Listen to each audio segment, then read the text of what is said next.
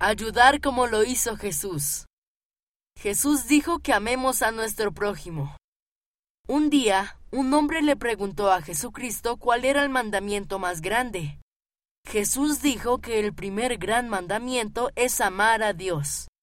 Luego dijo que el segundo es amar a tu prójimo como a ti mismo. Eso significa que debemos amar a los demás y tratarlos como queremos que se nos trate. Puedes leer este relato en Marcos capítulo 12 versículos 28 a 31. Puedo amar a mi prójimo. Piensa en una manera en que puedas ayudar a tu prójimo. Ofrece una oración y planea hacer algo para ayudar a esas personas. Sigue tu plan. ¿De qué manera tratas de ayudar a los demás como lo hizo Jesús? Escríbenos y cuéntanos.